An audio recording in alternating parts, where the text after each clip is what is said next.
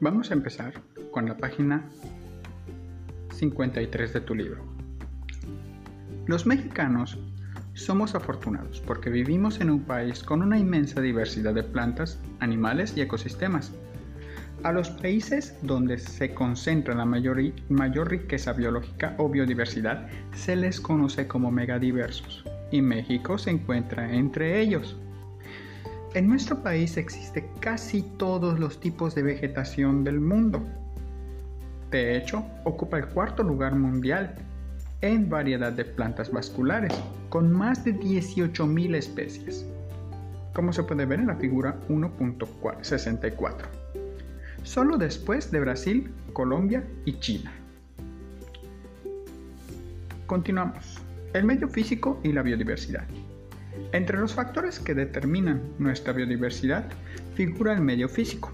Primero, entonces mencionaremos nuestras amplias cadenas montañosas, la Sierra Madre Occidental, la Sierra Madre Oriental y el eje neovolcánico transversal.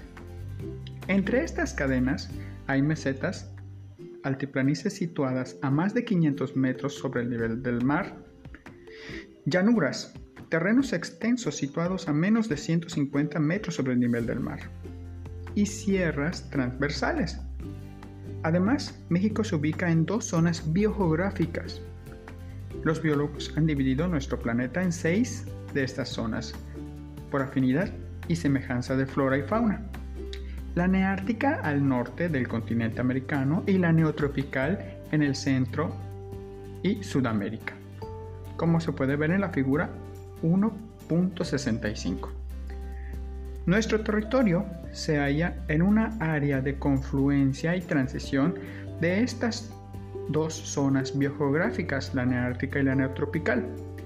Esto implica que es posible encontrar especies típicas del trópico, como el tapir o el quetzal, y de las regiones boreales, como el lobo, el águila o el oso negro.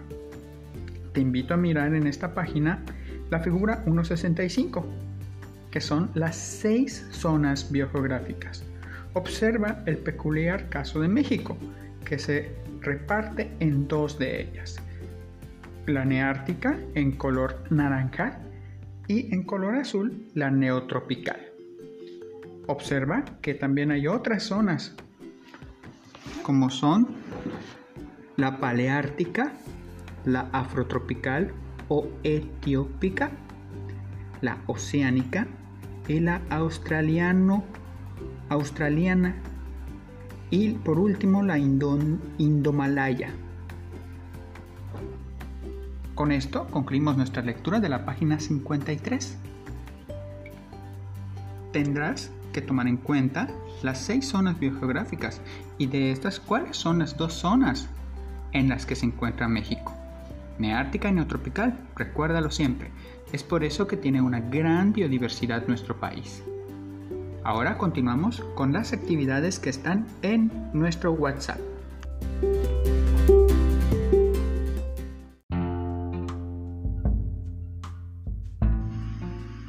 Hola chicos, este es el audio que nos va a servir.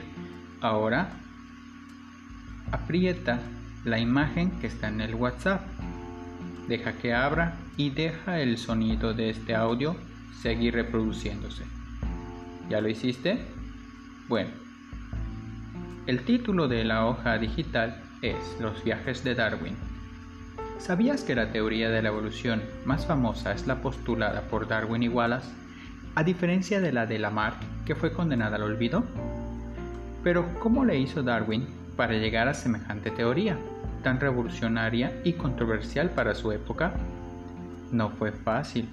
En verdad realizó un viaje de cinco años en el barco HMS Beagle en el cual recorrió el mundo y durante los cuatro primeros años del viaje recorrió las costas de Brasil, Uruguay, Argentina, Chile y Perú.